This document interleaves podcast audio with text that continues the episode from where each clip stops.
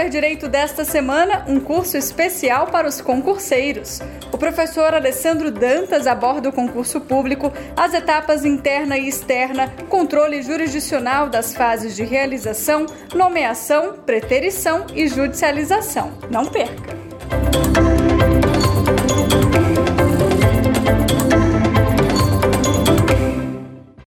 Olá, seja bem-vindo ao Saber Direito. Vamos agora dar continuidade né, ao nosso curso Direito dos Concursos. Falamos já sobre várias coisas, finalizamos, na verdade, a parte de concurso público, desde o início, onde falamos sobre a ideia de concurso, os fundamentos, o objetivo do concurso. Passamos para falar sobre a etapa interna e externa do concurso, onde nos aprofundamos muito na etapa interna do certame.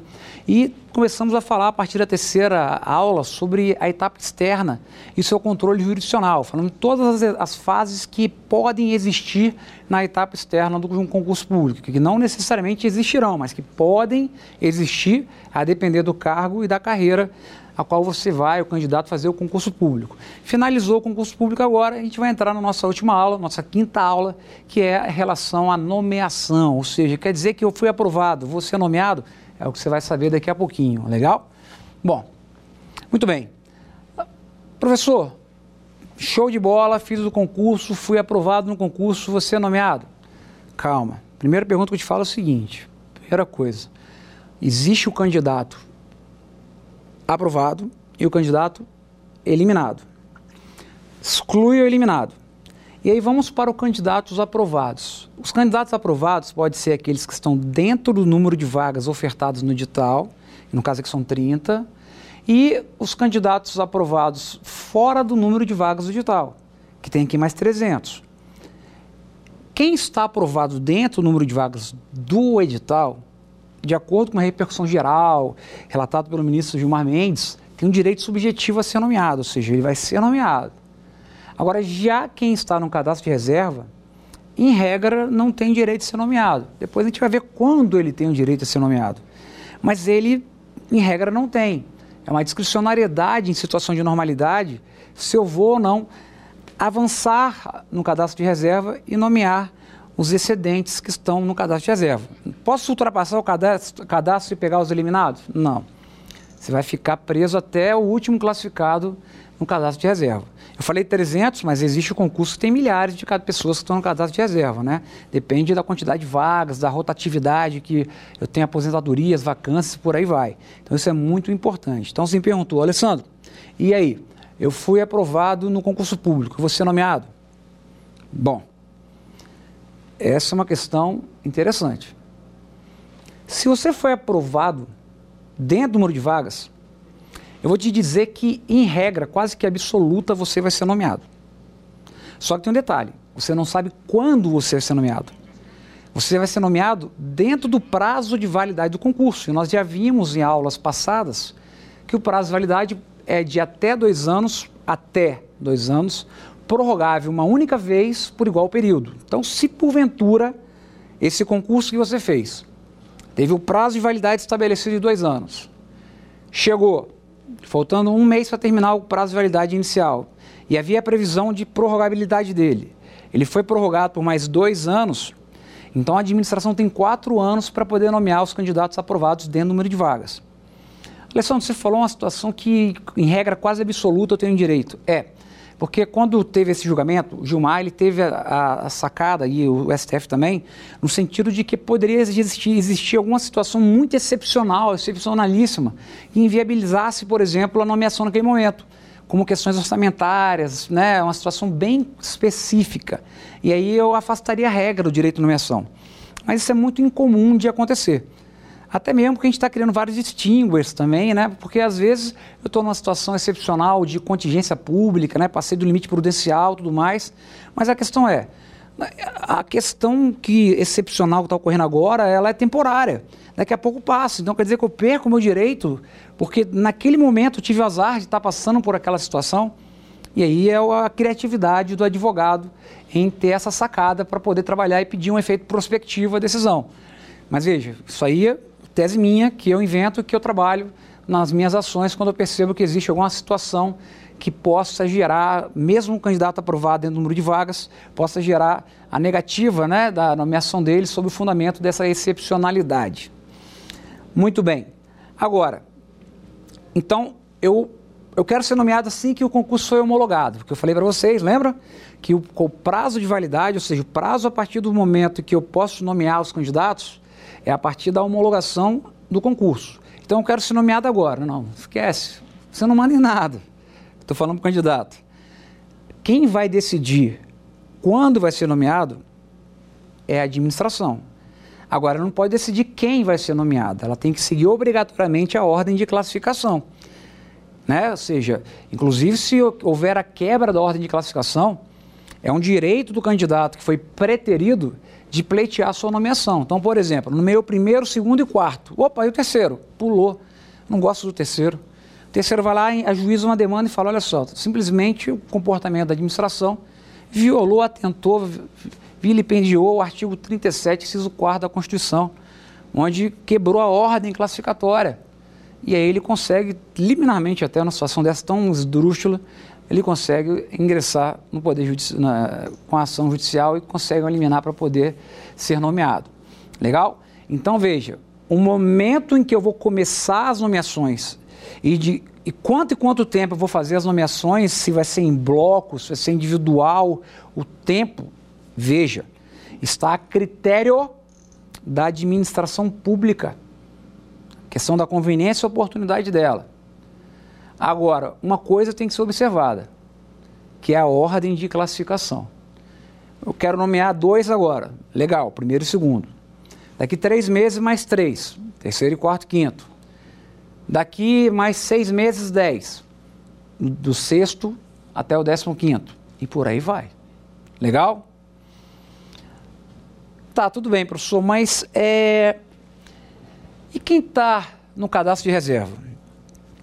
Em uma situação de normalidade, em que não haja a supressão da necessidade daquele serviço por meio de contratações precárias, nós já conversamos isso em aulas passadas, ou seja, eu estou precisando de servidores, ou melhor, eu preciso de mão de obra para exercer tal atribuição. E essa atribuição é uma atribuição que é própria de um cargo de carreira. Então, ela tem que ser suprida por meio da nomeação de candidatos aprovados em concurso público. Então, se eu tenho um concurso público em andamento, andamento não, que já está com prazo de validade em andamento, ele finalizou, agora está com seu prazo de validade em andamento, que é o prazo de nomeação. Eu já nomeei todos os candidatos. Eu tenho agora possibilidade de nomear quem está fora do número de vagas, excedentes. Em regra, eu nomeio vários excedentes. Eles estão chamados cadastro de reserva. Por que, que em regra, Alessandro, é, tem esse negócio aí de eu botar poucas vagas no edital e nomear 50 vezes mais? Por conta da primeira repercussão geral que eu falei. Lembra o que eu falei? Que o candidato aprovado dentro do número de vagas tem um direito subjetivo à nomeação. Essa é a regra quase absoluta. Então, se eu vejo que a minha necessidade agora é de 200 pessoas, isso eu já coloco de cara no edital, que são 200 vagas, eu já estou me comprometendo a nomear quantas pessoas? 200. E se eu não nomear? Ele vai entrar com ação judicial e vai ganhar porque tem uma repercussão geral, poder vinculante favorável a ele. Então o que a administração pública faz? Não. Eu, tenho, eu preciso de 200, né? Depois talvez precise até de mais. Então agora, por hora, eu vou colocar aqui no edital apenas 30 vagas. Depois que eu terminar, contemplar essas 30 vagas, eu começo a ir chamando as pessoas aprovadas no cadastro de reserva. Até o fim do prazo de validade, até suprir as minhas necessidades. Se depois terminar o prazo de validade ainda assim precisar mais gente, eu não posso nomear ninguém após o fim do prazo de validade. Isso administrativamente, a gente viu também. Mas aí, se for o caso, eu faço outro concurso e vamos tocando, porque a vida é assim mesmo. A pessoa, né, o tempo todo está girando pessoas no poder público. Elas estão, horas sendo aposentadas, horas estão falecendo, horas estão sendo exoneradas, horas estão sendo demitidas, e por aí vai. E os cargos estão ficando vagos. E é importante eu repor essa força de trabalho para que haja continuidade nas atividades do poder público. Então, em relação ao cadastro de reserva, né, a tendência é sempre eu chamar um pouquinho dele, é muito incomum eu não chamar ninguém. É muito comum, porque na prática eu coloco muitas vezes um quantitativo bem inferior ao que eu preciso realmente. Por isso que eu avanço para o cadastro. Mas pelo menos um cadastro eu não sou obrigado. Só que a gente vai ver depois que, em regra, eu não sou obrigado. Em situação de normalidade, eu não sou obrigado. Em situação em que as coisas estão normais e que eu chamei os candidatos a aprovar dentro do número de vagas e esses candidatos já são suficientes para poder suprir a necessidade até então existente, quem está no cadastro de reserva só tem a expectativa de direito de ser chamado. Estou na expectativa. Pode ser que seja chamado, pode ser que não. Mas tem um detalhe. Acontece muitas vezes de eu chamar os candidatos aprovados dentro do número de vagas e dar uma parada, só que continua ocorrendo vacâncias na administração pública. Continua caindo o número de servidores, o déficit vai aumentando. E aí, ao invés de eu fazer uso do cadastro de reserva, o que, que eu faço?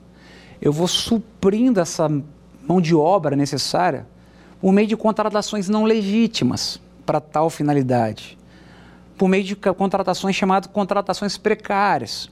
Então, por exemplo, está faltando servidor para fazer tal atividade. Então, vou fazer uma licitação, vou contratar uma empresa que vai me ceder a mão de obra de pessoas que vão exercer essa atividade.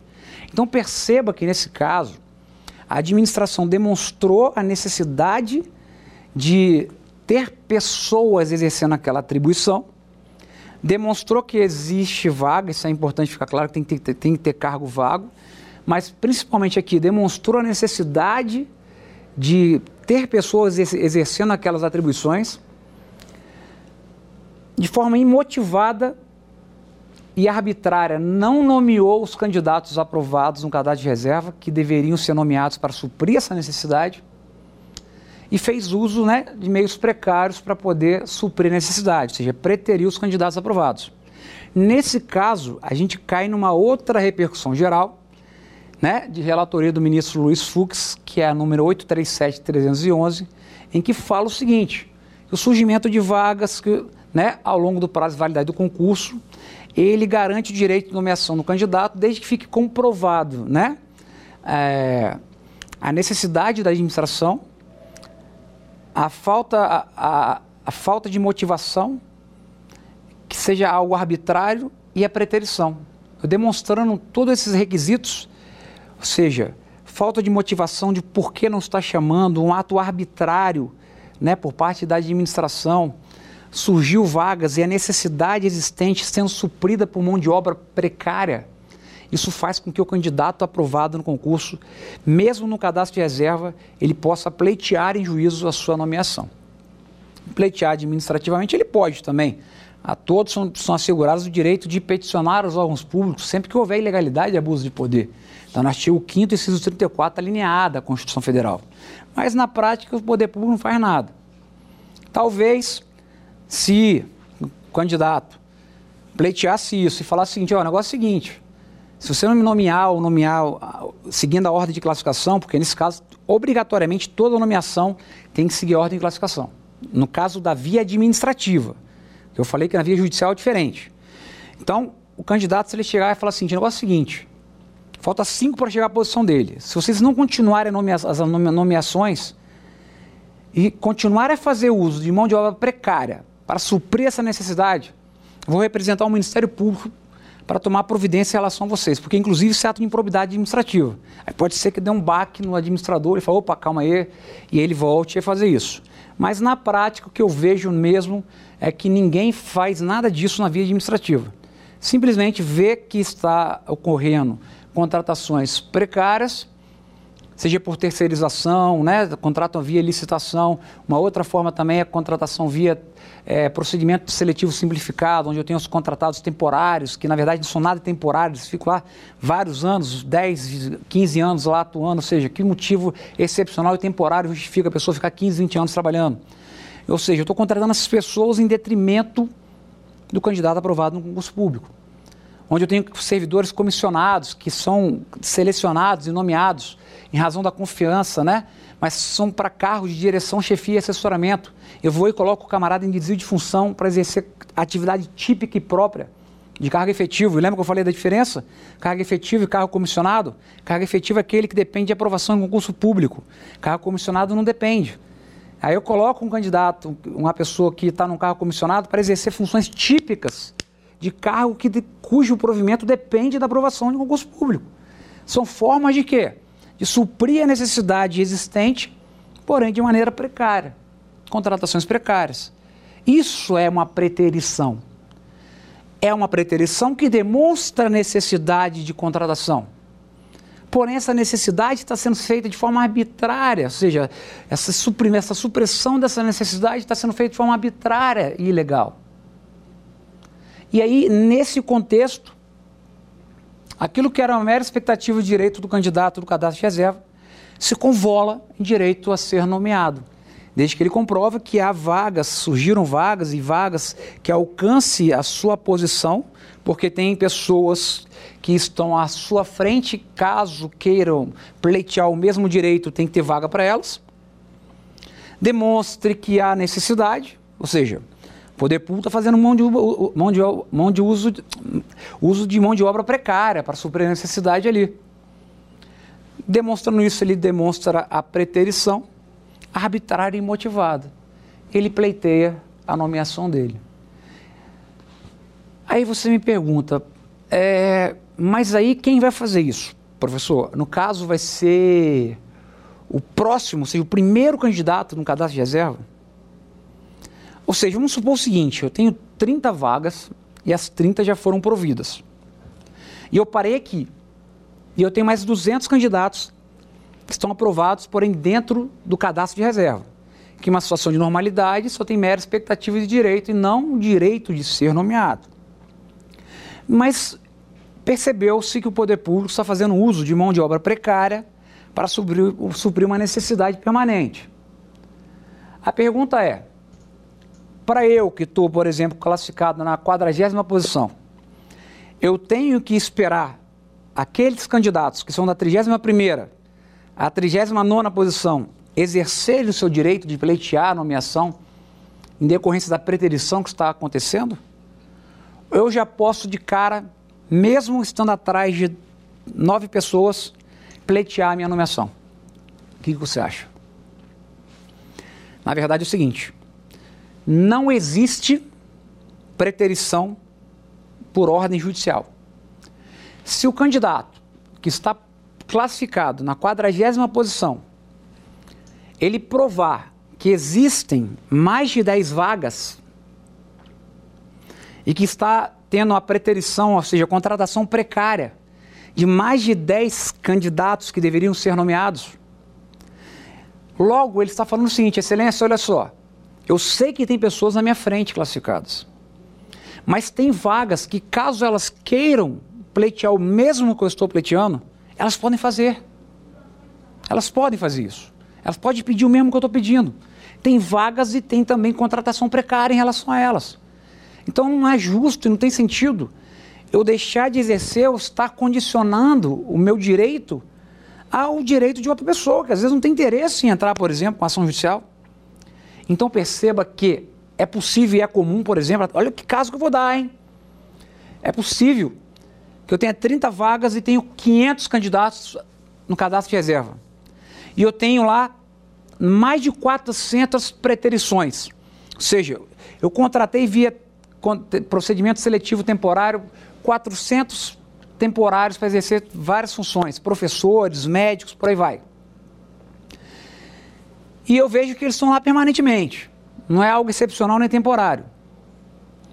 É possível, eu que estou na 39, não, na posição 395, chegar e meter uma ação e pleitear minha nomeação?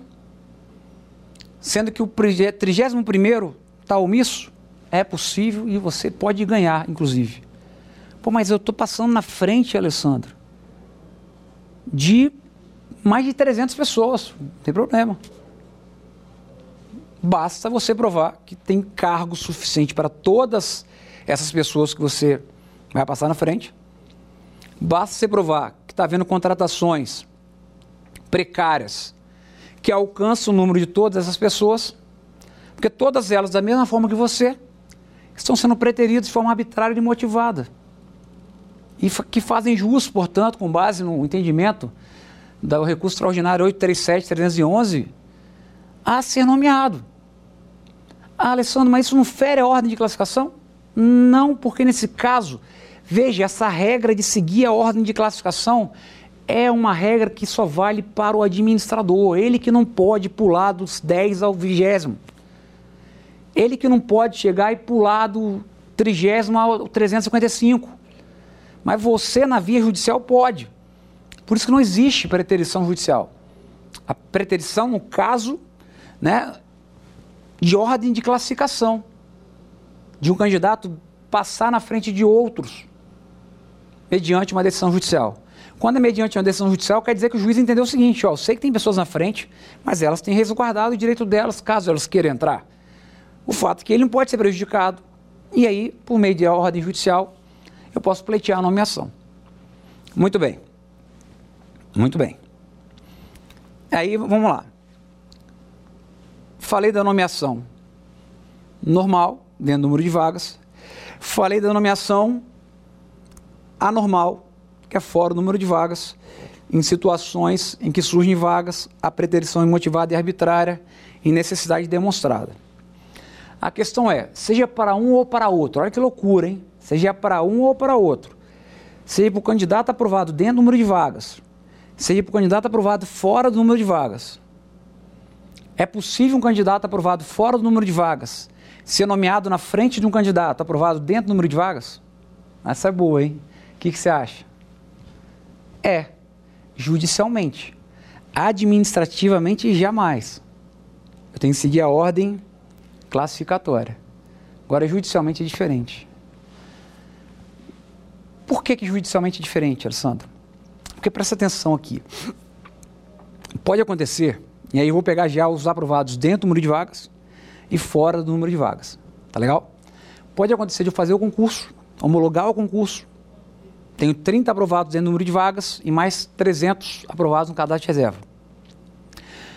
E eu fico engabelando, enrolando, enrolando e não chamo ninguém. Nem os aprovados no número de vagas.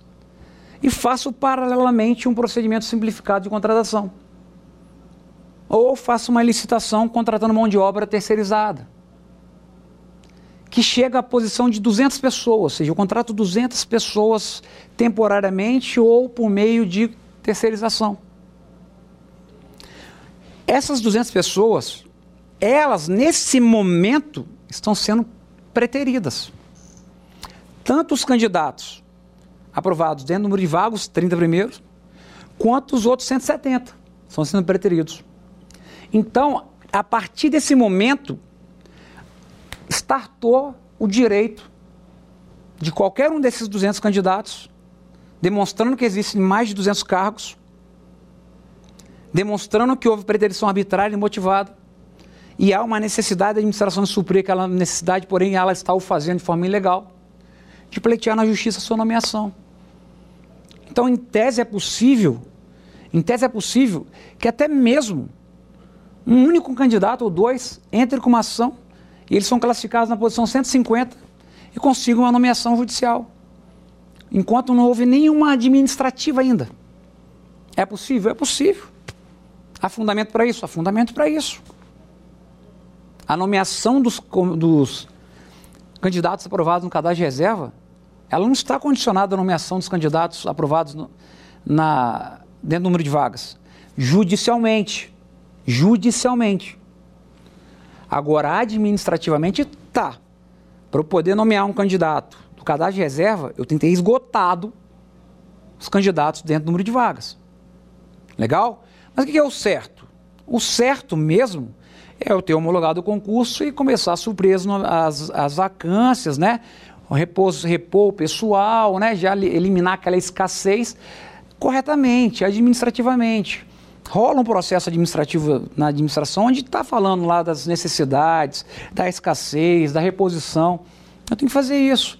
Eu tenho que suprir, um certo é isso. Mas é incrível. Os governantes, eles não fazem isso na prática a grande maioria dos governantes, para não fazer uma coisa generalizada, eles fazem concurso e mesmo com candidatos aprovados dentro de vagas, eles ainda insistem em fazer contratações precárias. Aí, pô, você pega um cargo de, de, de médico. Ah, é possível fazer uma contratação, uma contratação de temporários de médico? É, é possível sim. Não tem que ser concurso, não, professor? Você acabou de falar que, é, que tinha que ser concurso? Não, calma, depende. Vamos imaginar o seguinte: o quadro de médicos de determinado município está certinho. Está o ideal para a população do município lá. Em situação de normalidade do que o município exige do Estado em termos de saúde. Mas vamos supor que há um surto de dengue lá. Legal? Em razão desse surto de dengue, eu, aquele quantitativo de médicos que em situação de normalidade daria conta do recado, em razão desse surto, aquele quantitativo não dá mais conta daquele. É, do, do, do, da quantidade de pessoas que estão passando por situações que requer cuidados médicos. Mas veja, é um surto, é uma epidemia que vai acabar rapidinho. Daqui três, quatro, cinco, seis meses acabou essa questão da dengue. Aí a pergunta é: tem necessidade de eu chegar e nomear várias pessoas a mais? Ou fazer um concurso público para esse caso? Não. Por que não? Porque concurso público é para poder nomear pessoas para trabalhar em caráter permanente na administração pública. E esse excedente a mais que eu preciso agora não é para trabalhar em caráter permanente, é para uma situação excepcional temporária. É só por conta do, do, do surto da dengue. Vai acabar. Aí sim eu faço um procedimento seletivo simplificado para contratar temporários. E aí houve alguma ilegalidade? Nenhuma ilegalidade. Nenhuma ilegalidade. Inclusive, olha que loucura. Inclusive, até mesmo com prazo de validade valendo do concurso público, porque às vezes a pessoa a gente generaliza, né?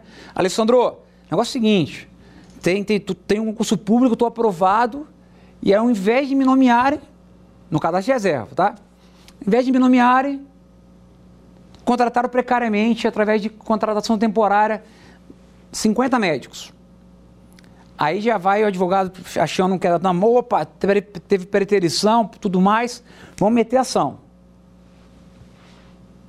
Calma aí, depende. Depende. Se de fato a situação dessa contratação temporária realmente for decorrente de um surto de, de dengue, tem sentido eu chamar pessoas que não eu preciso agora e me manter vinculado a ela permanentemente até sua aposentadoria? Por uma situação que não é anormal em relação àquele município? Não. Então, por mais que tenha tido a contratação temporária, nesse caso específico do médico, em razão de uma situação excepcional e temporária que foi um surto, Nesse caso, eu posso deixar de dar continuidade às nomeações e fazer uma contratação temporária. Agora, se eu perceber que o quantitativo normal de médicos, que já foram nomeados antes, que fazem parte do quadro permanente, que vão ficar ali até se aposentar ou ser demitido ou ser exonerado ou morrer. Se aquele quantitativo estiver diminuindo, aí já não é meio de suprir isso daí por, por meio de contratação temporária. Aí eu já faço uso de quê? de nomeação dos aprovados do concurso público. Porque eu tenho que manter um quantitativo mínimo de médicos que fazem parte do quadro de médicos daquele município, para situações de normalidade. Agora, a normalidade eu faço a contratação temporária. O problema não é esse. O problema é que essa situação legítima de fazer um contrato temporário paralelo a um concurso público. O problema é que, na prática, eu tenho muita necessidade de contratações permanentes mas eu não faço a nomeação dos candidatos do concurso. Eu vou e vou direto à contratação temporária. O nome já diz contratação temporária. Ela tem que ser temporária e por motivo excepcional. Só que na prática, o que, que você vê? Você vê que o camarada está lá contratado temporariamente há mais de 15 anos. Que situação excepcional e temporária é essa que dura 15 anos? Não existe. Então é óbvio que está sendo demonstrado ali que o poder público está suprindo a necessidade de uma mão de obra legítima, porém de forma precária. Então eu, por exemplo, sou contratado para defender um cliente meu. Ele chega e fala, Alessandro, ó, é o seguinte, ó, tem candidatos que estão, ó, tem, tem servidores lá no poder público, que está mais de 15 anos lá trabalhando, uma função que deveria ser minha. Atribuições de médico, atribuições de professor, por exemplo, que é permanente. Ou de um cargo qualquer que é permanente. Que contratação temporária é essa de 15 anos? Aí eu vou chegar e vou legar o seguinte, ó. O poder público tem a necessidade, tanto é que ele fez a contratação temporária. Se fosse por dois meses, três meses, seis meses, tudo bem. Mas ele mantém esse pessoal há 15 anos. Então ele está preterindo, já, já começou o concurso preterindo os candidatos. Quando saiu a homologação do concurso, já estava havendo preterição. De modo que eu já poderia, de cara, se eu quisesse, no primeiro dia, após a homologação do concurso, falar o seguinte, ó, vou pleitear minha nomeação aqui porque existe vaga, existe vaga, e está surgindo, está tá vendo contratações, e já existe, está sendo mantida contratações precárias, está sendo prorrogada diretamente, contratações precárias de temporários, ou prorrogação de contratos de licitação, decorrentes de licitação, continuamente, em detrimento de nomear quem que efetivamente tem que ficar trabalhando permanentemente no poder público. E já meto ação logo pedindo. O certo é fazer a coisa correta. Alessandro, vamos lá. Você falou da questão da diferença entre é, o temporário e o efetivo. Efetivo é aquele que é aprovado em concurso público, vai trabalhar permanentemente na administração, até em regra se aposentar. O temporário, nem cargo público ele ocupa. Ele faz um processo administrativo simplificado, assina um contrato administrativo, está no artigo 37, inciso 9 da Constituição Federal, assina um contrato administrativo e é contratado para poder exercer aquelas funções, as funções realmente próprias do cargo efetivo mas ele é contratado para exercê-las apenas temporariamente, em razão de uma situação excepcional e temporária. Isso que é a contratação temporária, decorrente de procedimento seletivo simplificado, que se de fato for legítimo, está valendo. Agora, e a terceirização já é diferente. A terceirização é quando eu, ao invés de contratar servidores, contratar pessoas para serem nomeadas, eu vou e faço uma licitação e contrato uma empresa para me ceder a mão de obra cujas atribuições daqueles empregados daquela empresa são as mesmas que são previstas nas atribuições daquele cargo. Então, por isso que quando eu faço terceirização de mão de obra, para ela ser lícita, ela tem que estar relacionada à atividade meio da administração e não fim dela. Então, por exemplo, o pessoal que vai trabalhar com essa parte de é, servir café, limpeza, esse tipo de coisa, não tem sentido fazer um concurso público para contratar uma pessoa que vai fazer limpeza na repartição pública. Não tem sentido para recolher lixo, para poder é, servir cafezinho água para os agentes públicos. Aí isso aí eu terceirizo, porque isso não é atividade fim. Agora, eu pego, por exemplo, um, um, uma atividade do auditor da Receita Federal, que tem o poder de polícia, exerce a função de aplicar multas, né, lançamento tributário, e vou e faço o seguinte, não, vou contratar uma empresa de, né, e essa empresa ela vai me ceder mão de obra e eu vou, na licitação, delegar a ela a função e exercer o poder de polícia, exercer atividades fiscalizatórias, lançar tributos. Calma aí, meu amigo. Aí já é uma função que não pode ser delegada já é uma função, atividade fim do Estado. É uma atividade que, inclusive, tem carreira regulamentada. Aí você não pode contratar terceirizados para suprir essa necessidade. Você tem que fazer o quê? Fazer o certo agora. Você tem que chegar, e nesse caso é o certo mesmo, contratar os aprovados no concurso público. Porque é uma atividade fim, é uma atividade de carreira, é uma atividade indelegável. Porque senão daqui a pouco eu vou ter contratação de juiz temporariamente, vou ter contratação de promotor por terceirizado. Não existe isso. Obrigatoriamente tem que ser mediante concurso. É. De fato, em relação a esses cargos, seria realmente uma situação esdrúxula se acontecesse isso. É pegar e rasgar a Constituição Federal e você falar, não quero mais saber do direito, porque se eu contratar temporariamente ou terceirizar atividade de um juiz ou de um promotor ou de um auditor da Receita Federal ou de um policial federal, aí, meu amigo, eu descambei o limite da razoabilidade e da falta de vergonha. Não tem sentido. Então, tipo assim, nesses cargos aí, mais relacionados a cargos de carreira, de Estado, eles não se atrevem muito a fazer isso não, porque sabe que vai dar BO. Então não faz isso. Agora, em cargo de professor, em cargo outros cargos eles fazem. Só que são cargos permanentes. E professor, olha o detalhe, atividade fim. O professor está lá todo dia, dando aula. Não tem sentido eu contratar temporariamente o professor ficar 20 anos lá. Tem que fazer concurso público. Um médico, atividade fim, tudo bem, tem que fazer concurso, mas ó, pode ser que no caso do médico, pode ser que no caso do médico, tem aquela questão do surto, aí justifica a contratação temporária. Ó, tem outras situações que antes era cargo público, antes tudo era cargo público. Até o camarada que servia o café, que fazia limpeza, tinha concurso para esse tipo de atividade. Mas hoje não tem sentido mais. Ao invés de a gente chegar e ter que ter na folha de pagamento, ter que eh, fiscalizar, administrar tudo isso, a gestão desse pessoal, vamos delegar essa função à iniciativa privada. Vamos terceirizar. Tudo bem, não é uma carreira, são cargos isolados. Aí está valendo. Agora, se a atividade for atividade de fim, atividade de Estado, aí não pode. Carreira. Mas eu, a gente vê na prática direto. Atividade de carreira que está relacionado a atribuições ligadas a direitos fundamentais, a direitos fundamentais sociais, por exemplo. E que ao invés de eu contratar candidatos aprovados no concurso público, eu vou e faço contratações temporárias, faço convênio com as entidades, faço terceirização, enfim, faço várias formas de tentar suprir aquela necessidade e nunca consigo resolver. Fico tentando tampar o sol com a peneira, mas não dá certo. Então veja, não adianta que uma hora vai dar errado.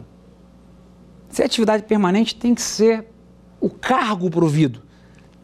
Porque na contratação temporária é um contrato administrativo. Na terceirização via licitação, veja, é um contrato administrativo entre o poder público e a empresa, e a empresa tem uma relação trabalhista com aquele empregado que vai exercer as atribuições do cargo efetivo. Perceba o seguinte: que preterição não é meramente quebra de ordem de classificação. E aí vai dar ensejo a nomeação, que era a forma mais básica, está na súmula 15 do STF, que fala que caso haja quebra de classificação, o candidato que foi preterido tem direito à nomeação. E ainda existe juízes hoje entendendo que a preterição só ocorre quando há quebra da classificação. Isso já foi ultrapassado há, há anos há anos, mas há muitos anos. É necessária a atualização de todos, advogados, magistrados. Por quê? Porque preterição já foi, no passado, quebra da ordem de, de classificação na nomeação. Pulei do primeiro para o quarto, do terceiro para o sexto. Quebrei a ordem de classificação. Era isso, era a regra essa. Depois viu-se que o quê? que eu estava favorecendo outras pessoas, igual favorecia quando eu quebrava a ordem de classificação, porém não quebrando a ordem de classificação, mas da mesma maneira suprindo uma necessidade, porém de maneira precária, não correta, por meio de terceirização, por meio de contratação temporária. Eu nomeio um candidato, um, um, um servidor comissionado, mas ele exerce em desvio de função atividade de servidor efetivo, então começou a acontecer muito isso. E aí a jurisprudência começou a evoluir. E hoje o entendimento de que da preterição não é mais o entendimento de preterição do passado. Preterição hoje tem um significado, um significado muito mais amplo, um conceito semântico muito maior. Toda e qualquer forma de chegar e suprir necessidades permanentes de forma precária é preterição. É preterição. E o mais interessante que essa forma de preterição que hoje é regra, vamos dizer assim, essa forma de preterição que mais acontece, ela não é, quebra a ordem de classificação dos candidatos, porque eu não estou passando um candidato na frente do outro. Isso que confunde às vezes o juiz, e confunde o advogado, e confunde o candidato. Essa forma de preterição é a supressão da necessidade de contratar pessoas que alcancem minha posição, porém não da forma legítima, de forma ilegítima, através dessas contratações.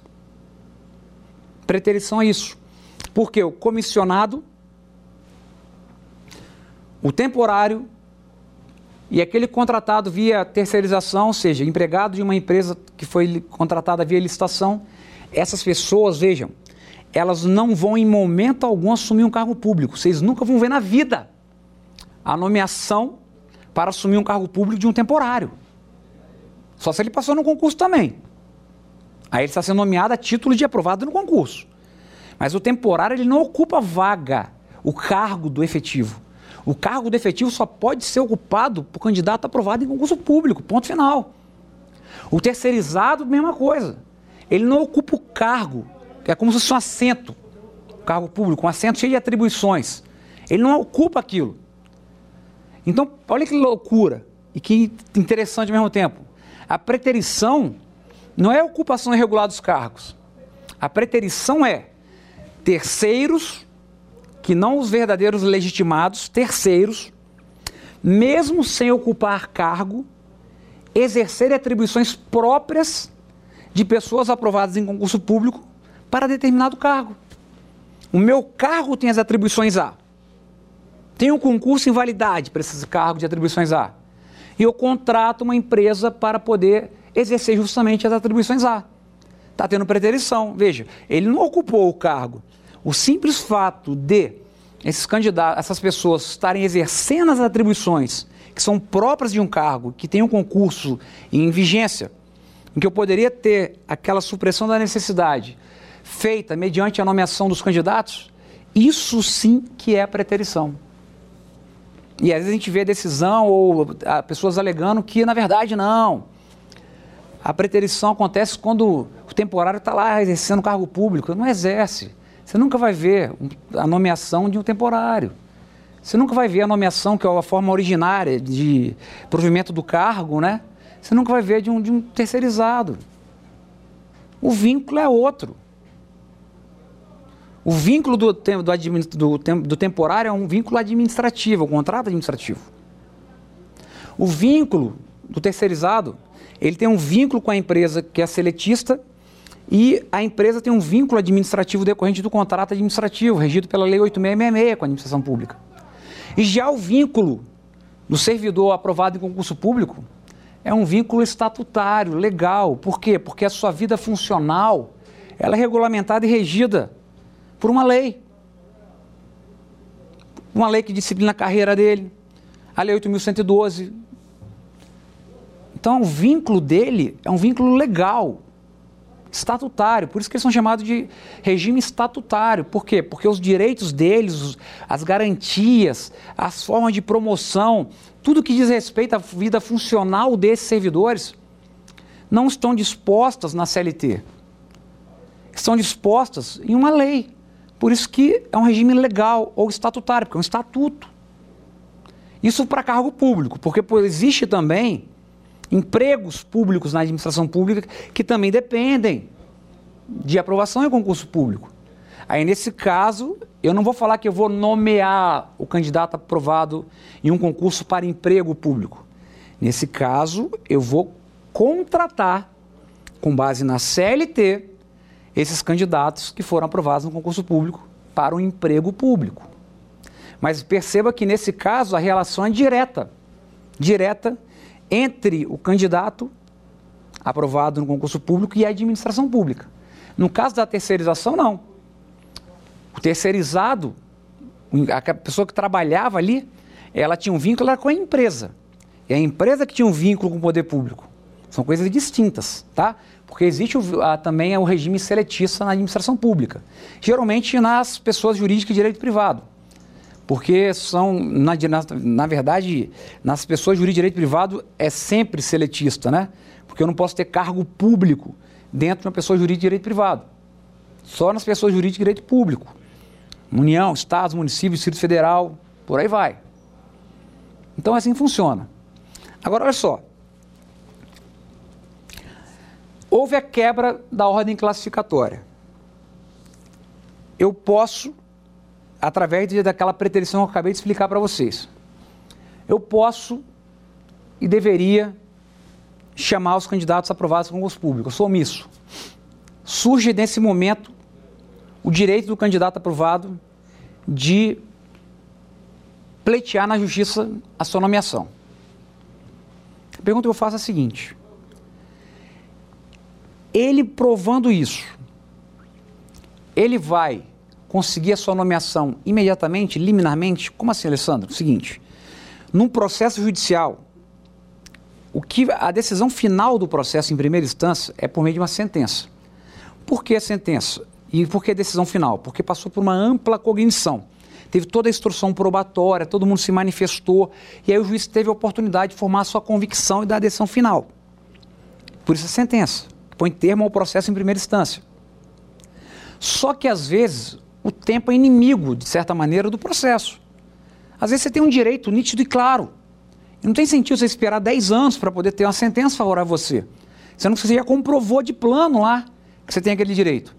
Então é possível antecipar os efeitos da sentença, daquilo que eu conseguiria no final, ao momento inicial da lide. Por isso eu consigo uma liminar, porque é no liminar do processo, no início do processo. Então, se houver a comprovação do perigo limória, ou seja, do perigo da demora, e do fumo boniuris, que no caso é a fumaça do bom direito, eu tenho direito a pleitear uma tutela de urgência. Seja o liminar, que é o nome dado no mandato de segurança, seja a tutela de urgência, que é o nome dado pelo CPC. Eu tenho direito de pleitear isso. E a pergunta é: no concurso público, você comprovando, você comprovando a necessidade, você comprovando que está havendo pre contratações precárias, seja por temporários, terceirizados, seja lá pelo que for. Você demonstrou o direito. E está demonstrando também o perigo mora, porque eu vejo, eu vou ficar esperando quantos anos para poder assumir? Eu tenho direito ou não de tomar posse? E aí é a questão interessante. Muitas pessoas tomam posse. Mas se você olhar na jurisprudência, você vai ver que a jurisprudência, na maioria, ela no sentido de que é proibida a posse precária. O que é posse precária? Aquela posse decorrente de uma liminar. Ou seja, uma posse subjúdice. Você ser nomeado e tomar posse subjúdice. Mas, com todo respeito a quem entende o contrário, principalmente parte do judiciário, não tem sentido. Por que, que não tem sentido isso? Porque existem vários casos que o judiciário dá a liminar. Só que o detalhe é o seguinte: isso não vai para o TRF ou TJ e para o STJ e criar uma jurisprudência sobre isso. Porque quando o juiz dá uma liminar, vai uma ordem direta para a autoridade coatora ou para o órgão que ela trabalha, determinando a nomeação liminar. Então a prova de que existem várias nomeações precárias, nomeações é, de subjúdice, não está na jurisprudência. Ela é comprovada isso por meio de você juntar diários oficiais demonstrando no meio por ordem judicial sob júdice o candidato tal. Venho nomear fulano de tal por ordem judicial. Então a prova que isso existe, você vai colher mais onde? no Diário Oficial. Aí você próprio juiz, olha só, excelência. Você está vendo aqui um monte de decisões contrárias, é porque o pessoal está equivocado.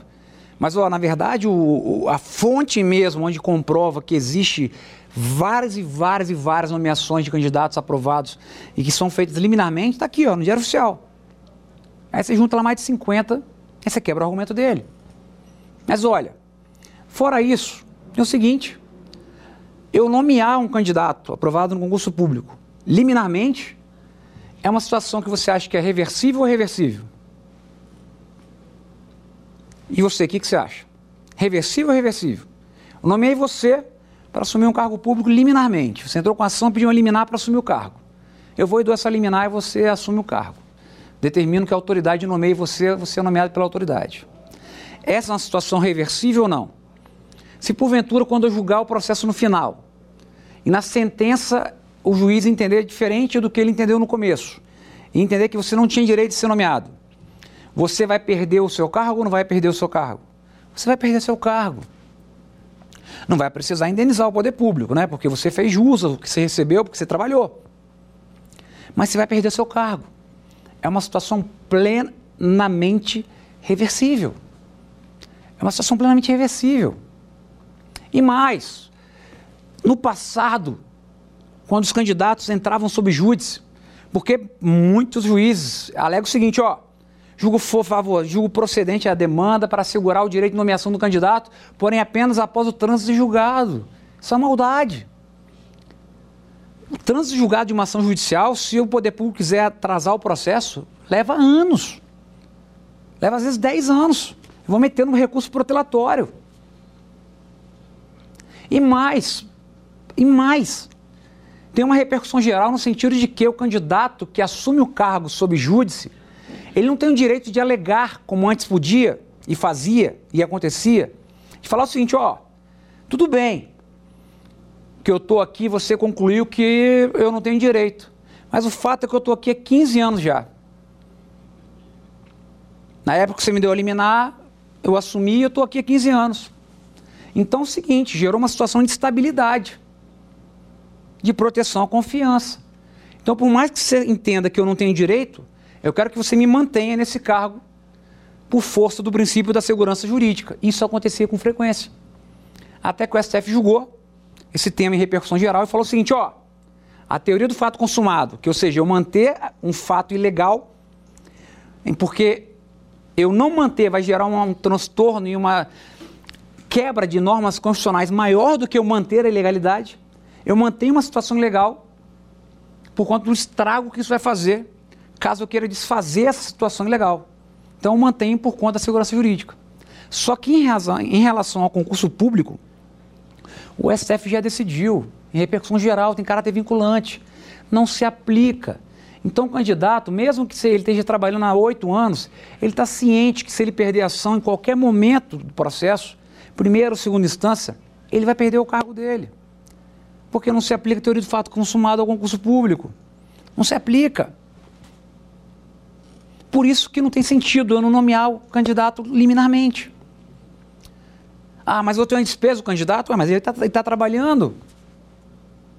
Agora, direto, você vê liminar aí determinando tratamento médico, fornecimento de medicamento, situações irreversíveis. Porque o fundamento de chegar e falar que eu não posso nomear o candidato liminarmente é que eu estaria ingressando em política pública, substituindo um administrador e gerando gasto público. Ué, mas quando você determina o fornecimento de medicamento, tratamento, você não está fazendo a mesma coisa? Não está gerando gasto, não está substituindo o administrador? Estou, mas ali está relacionado à vida e o concurso público. Direito ao trabalho não é um direito fundamental, não? Se a pessoa não tem trabalho, isso não está, de, de certa maneira, ferindo a dignidade da pessoa humana? Como é que ele vai viver sem ter dinheiro para sustentar ele e a sua família? De benefício da assistência social? Então perceba que, se você parar e analisar realmente, não difere muito tanto a saúde em relação à pessoa desempregada que não tem um centavo, não, meu amigo.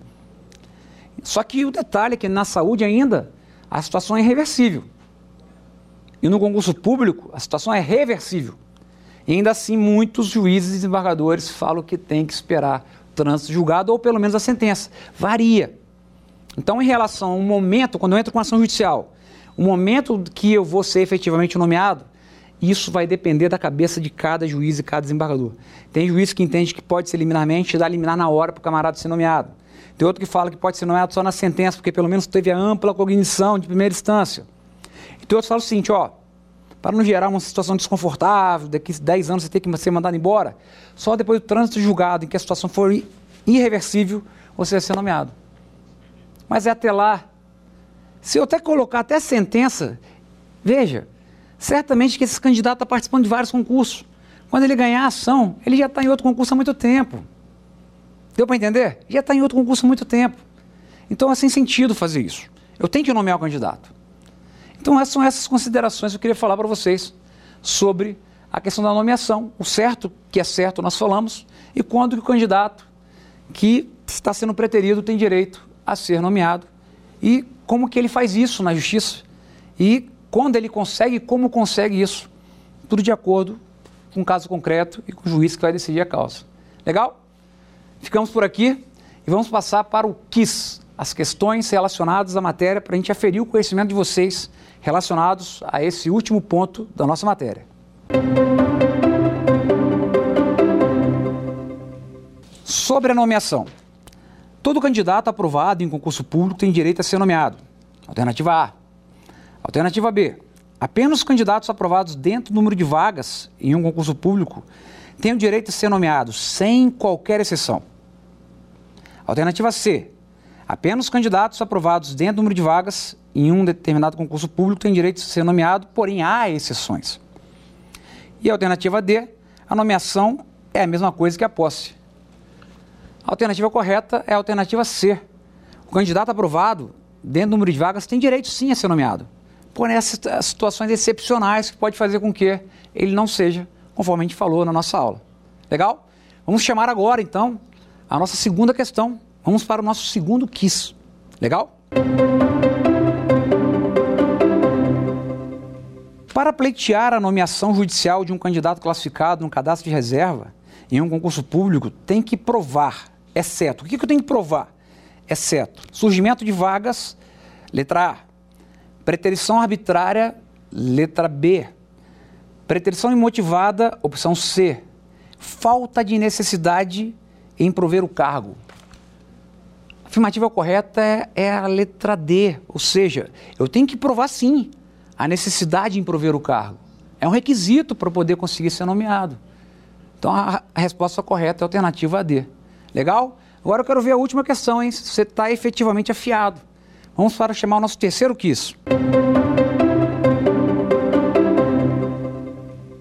São formas de preterição exceto. Eu quero saber qual que não é forma de preterição.